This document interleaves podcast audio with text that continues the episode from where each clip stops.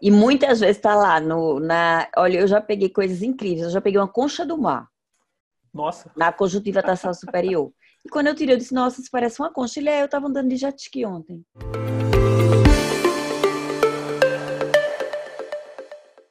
Ô Pedro, é, só para reforçar um pouco aquela imagem que você mostrou lá do WBIT, Sim. aquilo que você comentou, né, que realmente assim é, não é incomum. Às vezes a gente está atendendo no, no plantão, no pronto socorro e vê um paciente que vem cronicamente com um problema e às vezes só de você levantar a pálpebra, abaixar Sim. a pálpebra, você descobre um problema, um corpo estranho, alguma outra situação é, Sim, desse paciente, né? Isso que você falou é muito importante. Às vezes a gente está acostumado no consultório de simplesmente olhar a córnea ali e tal, tem que pedir para o paciente olha para cima, olha para baixo, puxa um pouquinho a pálpebra, levanta a pálpebra superior, fazer o exame o mais completo possível. Eversão custar, de pálpebra.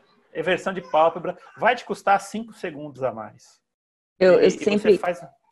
Pedro, eu Diga, sempre Laura. digo uma coisa, quando o paciente ele tem uma queixa de corpo estranho, você procurou e não achou, procure de novo, porque ele tem. e muitas vezes está lá no, na, olha, eu já peguei coisas incríveis, eu já peguei uma concha do mar. Nossa. Na conjuntiva tarsal superior. E quando eu tirei, eu disse, nossa, isso parece uma concha. Ele é, eu estava andando de jet ski ontem. E era uma concha, uma mini concha, bem pequenininha. Caramba. E eu já, eu já peguei, é, não é incomum também, um pedacinho de vidro transparente e que eu só consegui visualizar depois que eu pinguei a floriceína. E brilha. Vi que tinha realmente uma abrasãozinha na córnea, aí everti a pálpebra de novo, quando eu vi, tava lá, e passei o cotonete e, e removi. Sim, às vezes é passar um cotonete e, e sai, né? Isso. Eu uh, tem um colega da gente que é Pedro Leonardo, vou fazer uma homenagem aqui a ele, que ele diz: se você tem dúvida se aquilo é um corpo estranho ou não, toque nele. Se ele sair, era. Essa, essa, esse, é, um, esse é um bom princípio, sem dúvida nenhuma. Eu vou só reforçar um comentário que até a Laura fez aqui. Laura, você pode falar. Acho que esse comentário seu foi bem interessante quando estava falando de, de conjuntivite folicular crônica, né? Fala aí. O comentário ah, não, que, que eu falei que Pedro chamou atenção nos casos de conjuntivites foliculares crônicas, a questão da clamídia, que muitas vezes a gente está pegando volta e meia, a gente pede lá a, o PCR para clamídia na, na secreção conjuntiva vem positivo, mas também lembrar que uma das causas, às vezes, de conjuntivite folicular crônica é o uso de briomonidina, que às vezes Sim. o paciente já usa há muito tempo e começa a desenvolver aquela conjuntivite, às vezes forma folículo não só na conjuntiva tarsal, inclusive na conjuntiva bulbar.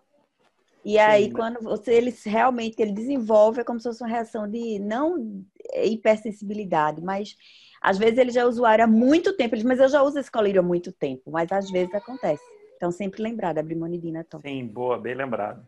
É, isso, o PS é, é, bonito por isso. Você tem que, você é um lugar onde você tem que saber de tudo um pouquinho, porque um pouquinho, pode aparecer exatamente, qualquer coisa. Para juntar tudo na sua cabeça. Exatamente.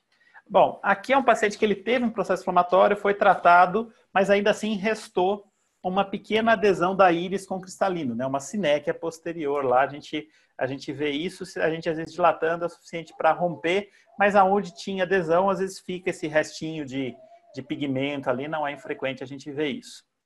Paciente que vem com dor, com olho vermelho e essa pupila em médio midrias, a gente tem que ficar sempre bastante atento, tá? Isso é importante da gente ver e da gente tentar ver se essa câmara anterior tá, tá, tá rasa ou não, tá? E às vezes até paciente que é, a gente não imagina que ele possa ter. Por exemplo, essa aqui é um paciente jovem, tá? Que começou a tomar topiramato. Então, um paciente que teve um, um quadro agudo é, de câmara rasa, tá? E a gente fazia o Van Herrick, a gente via que o Van Herrick super raso nos dois lados e essa córnea com edema aqui, com essa dispersão de pigmento, inclusive, tá? Pressão altíssima, esse paciente precisou ser tratado mas era uma paciente que tinha, então, um quadro secundário de rotação de corpo ciliar, edema de corpo ciliar aí, por conta do topiramato aí, tá?